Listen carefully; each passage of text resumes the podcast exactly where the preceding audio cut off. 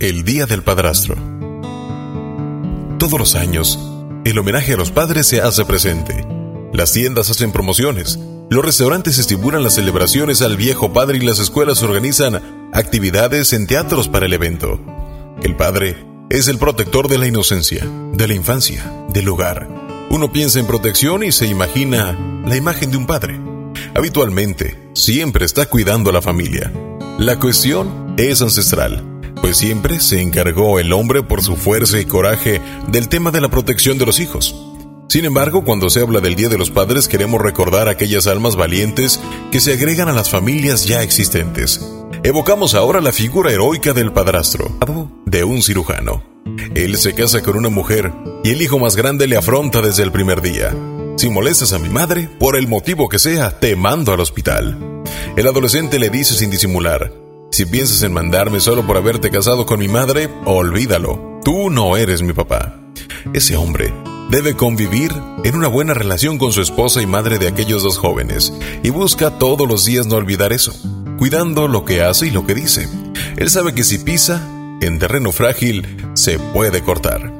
Entonces, cierto día el joven telefonea a la casa y dice que chocó un automóvil. Él está a 50 kilómetros de distancia, es de madrugada, pero el padrastro, sin vacilar, le tranquiliza. No te preocupes, estoy en camino. Otro día, el joven se prepara para una fiesta y dice, necesito una corbata para combinar con mi camisa. El padrastro, sin quitar los ojos del periódico, le dice, elige una de las mías, ve al guardarropa.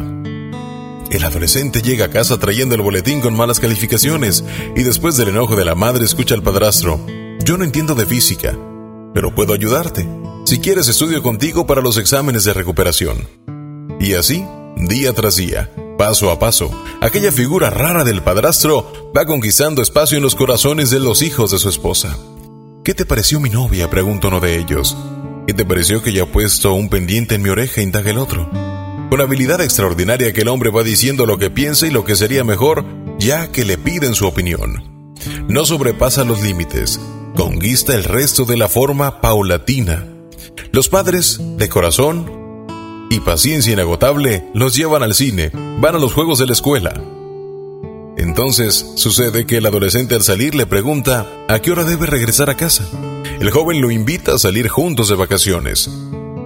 Por fin, un día que el joven arrogante que enfrentó a su padrastro amenazándolo en caso de molestar a su madre, se dirige a ella diciéndole, Mamá, él es un tipo súper bueno, no hagas nada que lo lastime.